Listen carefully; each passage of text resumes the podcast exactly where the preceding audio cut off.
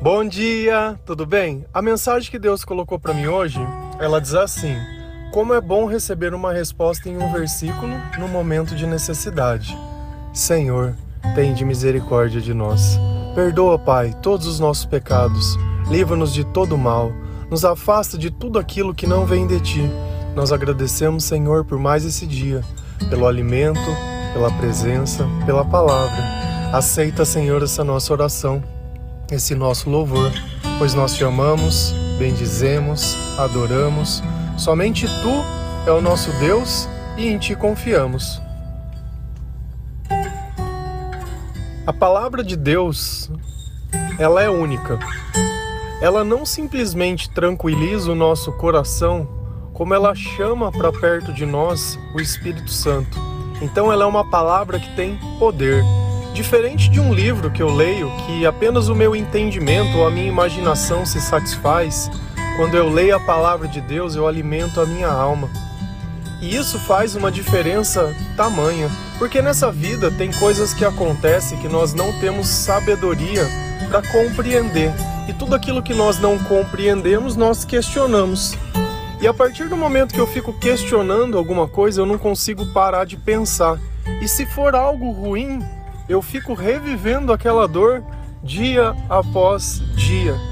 Você já se perguntou por que, que Deus ele pede para que nós perdoamos aquilo que nos tem ofendido, as coisas que acontecem, outras pessoas, ou o mal que nós recebemos? Porque de alguma forma, perdoar é aceitar. E quando eu aceito e sigo em frente, Deus ele começa a curar as minhas feridas e a fazer a justiça, mas isso no tempo dele e do jeito dele. Só que nos momentos de necessidade, muitas vezes nós procuramos o conselho de uma pessoa, alguém para desabafar, e nem sempre nós ouvimos boas respostas. Uma pessoa que não tem Deus, sempre ela vai dar uma solução do mundo, algo que você precisa pagar para poder ter.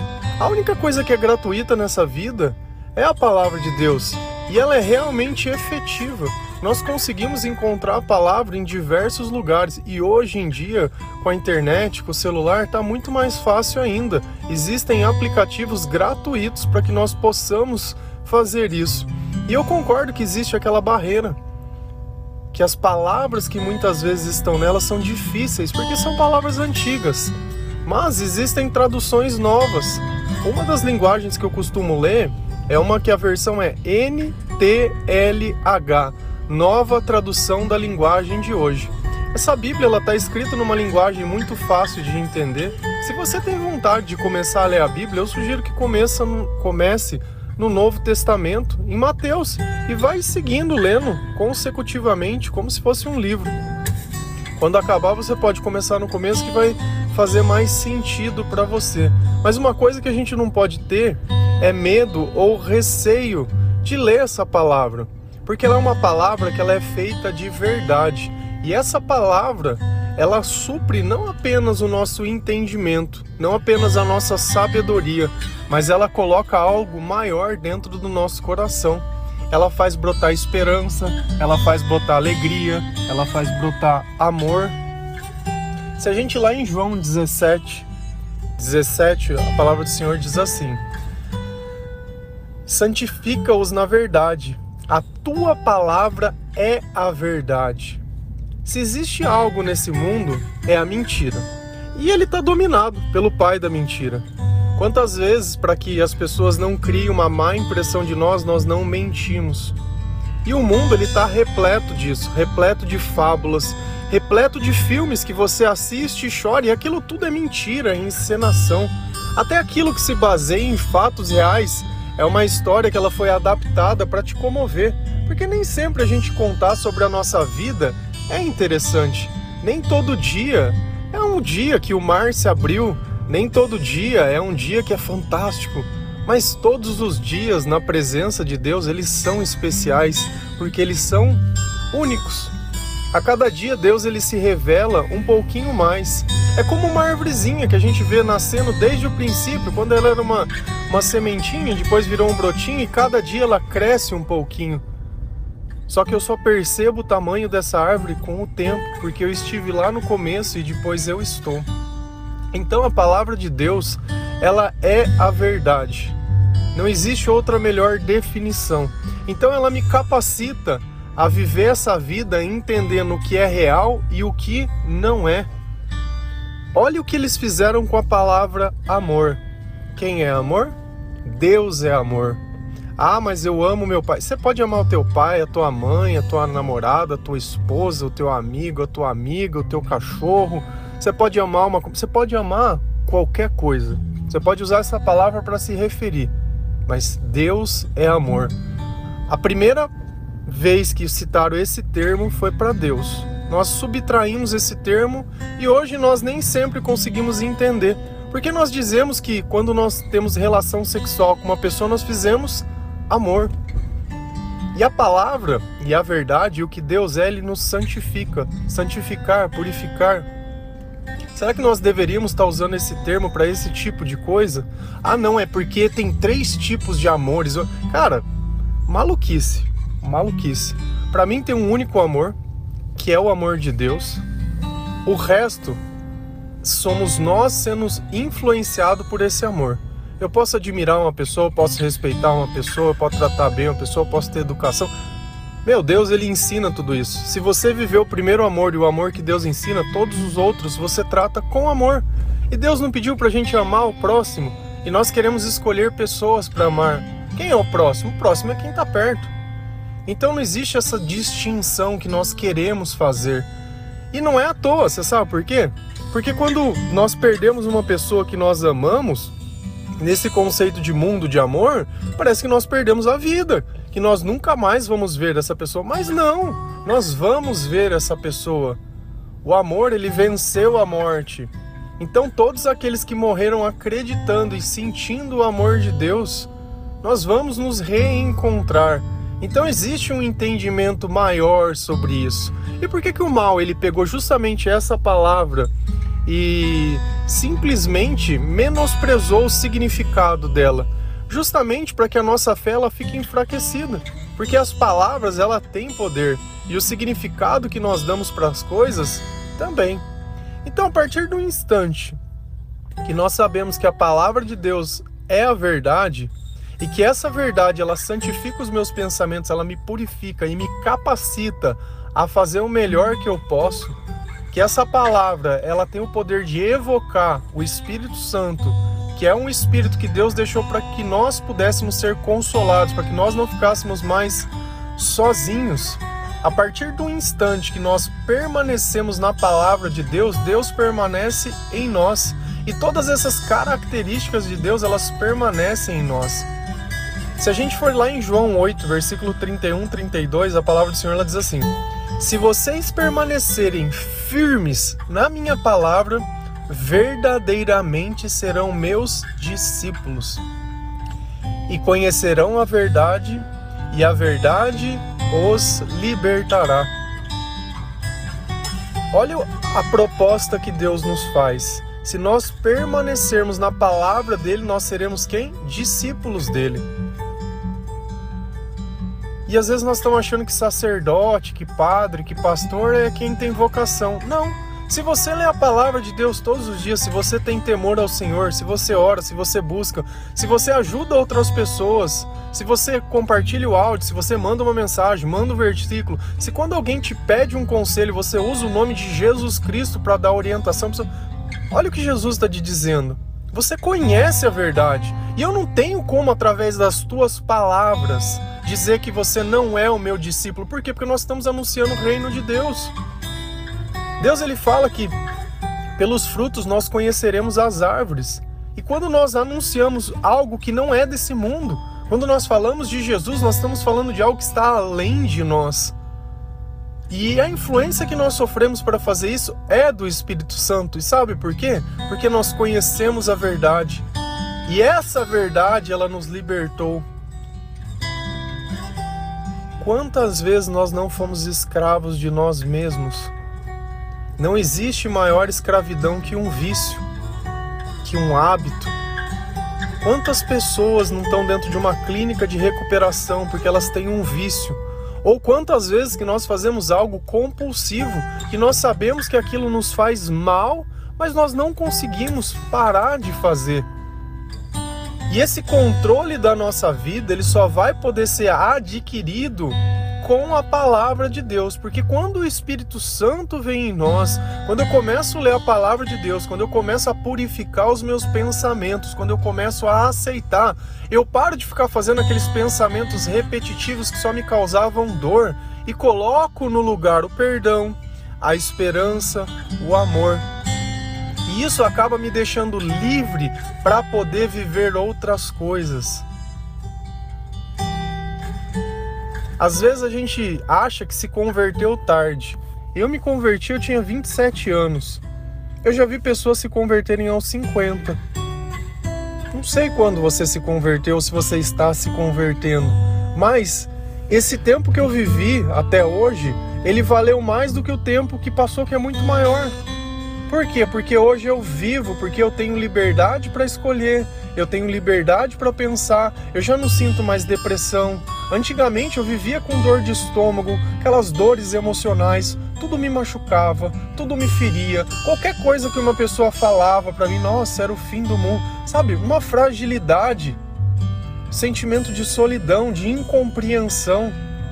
Sabe, eu quando eu olho a vida de hoje, falo assim, bom, vamos olhar o que, que mudou.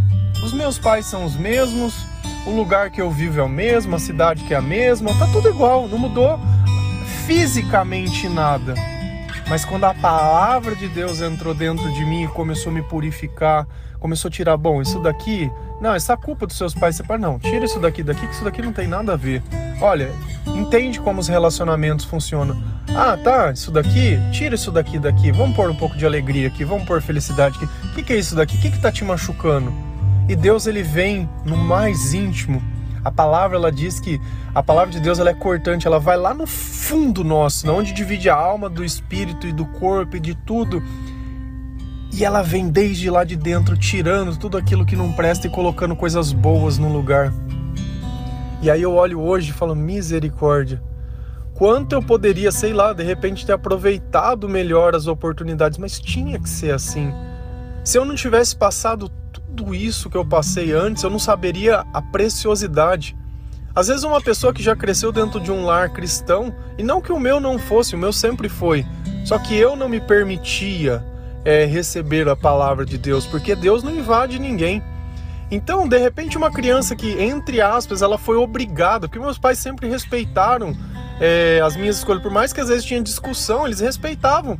Ah, não, não quer, não quer. Mas eu imagino uma criança que nasce sem entender isso, os dois lados. Eu vivi muito tempo em escuridão, por isso eu sei o valor da luz e eu não troco a luz por nada. Só que o conhecimento dessa verdade, isso libertou a minha vida, isso mudou a minha vida. E não, quando a gente começa a mudar, a gente muitas vezes as pessoas que nos conhecem elas não acreditam na nossa mudança.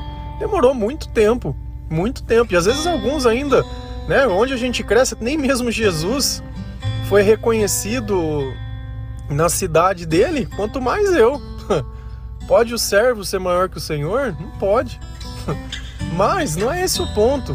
Mas a nossa transformação, quando ela é verdadeira, ela vem com o tempo e as pessoas elas vão se acostumando e elas vão vendo e elas vão olhando. E aí vem o ponto mais importante. Você tem um vício? Você quer se libertar desse vício? Não é a clínica. Quantas pessoas não entram e saem da clínica? Tinha um amigo meu que ele já foi entrar mais de 30 vezes. Entra e sai, entra e sai, entra e sai. E é isso aí. É cômodo. Não que para a família seja fácil, nem para ele. Eu acho que a gente não pode subjugar nada. Mas eu aprendi o que para mim funcionou. E o começo de tudo não é o remédio, não é a química, não é nada, é a palavra. Porque quando Deus ele vem ocupando lugar na nossa vida, nós não lutamos contra o pecado, mas nós deixamos de sentir vontade de pecar, é diferente. Então ele já não mais nos tenta porque eu não sinto vontade. Tentação é quando eu tenho vontade e não posso. Quando o Espírito Santo vem, ele cria um ambiente, sabe do que? 2 Coríntios 3, versículo 17. Ora, o Senhor é o Espírito, e onde está o Espírito do Senhor, ali há liberdade. Quando nós lemos a palavra, quando nós oramos, quando nós entregamos a nossa vida e esse Espírito Santo vem e nós conhecemos essa verdade, onde está a liberdade? E essa liberdade, ela me permite escolher. Antes eu era escravo. Hoje não. Hoje não. Por quê? Porque quando o Espírito Santo está em mim, ele me dá a condição de escolher. Então eu tenho controle sobre os meus sentimentos. Por quê? Porque eu sei que a presença de Deus só produz bons sentimentos. Só que a pergunta é: quando Deus ele está perto de nós, o que esse espírito quer? Obediência, temor, louvor. Então, quando eu oro e peço para o Espírito Santo vir, mas a partir do instante que ele está comigo eu não dou bola para esse espírito, ele vai embora. Então, quanto mais nós nos aproximamos de Deus, mais Deus se aproxima de nós. Quanto mais nós tentamos praticar o que nós lemos na palavra, mais Deus permanece em nós. E essa permanecer e essa liberdade e essa verdade, ela causa em nós algo que é transformador. Antes eu tinha dificuldade de dormir. Hoje, das 9 horas da noite, eu já quero dormir. Antes eu tinha dificuldade para comer. Hoje eu gosto de comer nos horários. Então, assim, a minha vida, a dificuldade de antes, se resolveu com a palavra de Deus. E eu nem sabia que a minha necessidade era essa. Por isso que quando a gente recebe um versículo e uma resposta, elas completa. Porque às vezes essa necessidade é da nossa alma. É aquela incompreensão, é aquilo que a gente não consegue aceitar. Nem tudo que acontece nesse mundo nós conseguimos aceitar ou entender. Mas os piores momentos da nossa vida sempre nos remetem aos momentos que nós estamos mais abertos para poder se converter ao Senhor. E após essa conversão, nós podemos alcançar o céu e todas as outras coisas. Então aqui, aqui não acaba nada, aqui só começa. Então o que, nós devemos fazer? Ler a palavra de Deus, testemunhar sobre Jesus Cristo, prestar atenção do nosso comportamento, não ser como os outros, não falar mal das pessoas, não mentir, sabe, ter uma vida de reconhecimento e de gratidão, valorizar as coisas que nós já temos. Sabe, tem pessoas que lutam pela vida e nós vivemos como se não tivesse nada. Nada. Sabe, nós temos tudo.